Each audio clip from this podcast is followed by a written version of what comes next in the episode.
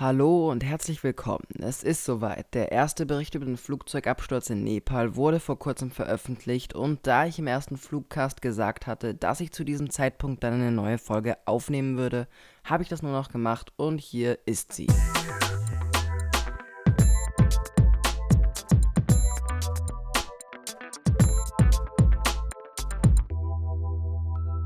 In den letzten Wochen konnte über die Absturzursache etwas Licht ins Dunkle gebracht werden.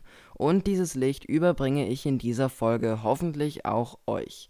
Aber bevor wir in die neuen Details hineinkommen, hier noch die kurze Zusammenfassung von der ersten Folge. Gegen 10.33 Uhr Ortszeit hob die ATR 72 am Tribhuvan International Airport in Kathmandu von der Startbahn 02 Richtung Norden ab. Darauf folgte eine Linkskurve, um Richtung Pokhara zu fliegen. Geplant war eine Landung auf Piste 30 von Osten kommend. Kurz vor Beginn des Sinkflugs jedoch erbat der Kapitän eine Landung von Westen auf Landebahn 12. Dies wurde ihm dann auch genehmigt. Das war auch der letzte Kontakt zwischen dem Piloten und dem Personal im Tower, denn kurz darauf verschwand das Flugzeug vom Radar ein trauriger Vorfall, bei dem mehrere Dutzend Leute umkamen. Insgesamt 72 waren an Bord und mittlerweile wurden schon 71 davon gefunden. Die Blackbox und der Cockpit-Stimmenrekorder wurde gefunden und in Singapur ausgewertet. Es wurde herausgefunden, dass sich die beiden Propeller der ATR-72 in Segelstellung befanden. Dabei wird der Anstellwinkel der Propellerblätter verändert. So wird ein Schlingern des Flugzeuges verhindert und ein Segeln wird möglich.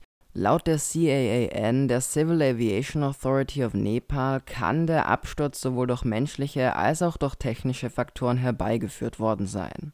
Öffentlich ist nun auch bekannt, wo sich die ungefähre Absturzstelle befindet, und zwar nordöstlich von dem alten Flughafen von Pokhara im Tal des Seti.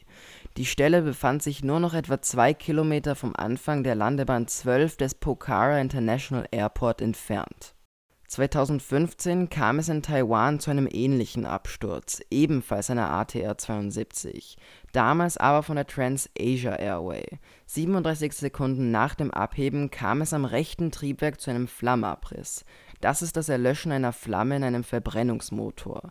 Die Crew schaltete jedoch anstatt des rechten das linke Triebwerk aus.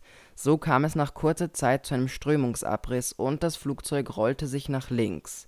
Die linke Tragfläche striff an einer Brücke, die ATR drehte sich völlig kopfüber, also auf das Dach, und stürzte in einen Fluss Flugzeugabstürze sind in Nepal nicht selten, denn das Wetter kann sich schlagartig ändern. Vor weniger als einem Jahr stürzte eine DHC-6 Twin Otter der nepalesischen Fluglinie Tara Air auf einem Flug von Pokhara nach Yomsom bei extrem schlechten Wetterbedingungen ab.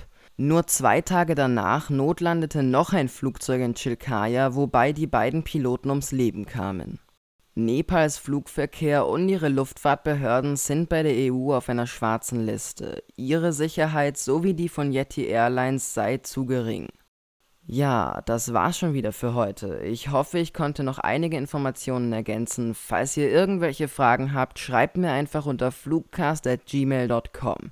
Schaut auch gerne mal bei meiner Website vorbei unter flugcast.wordpress.com.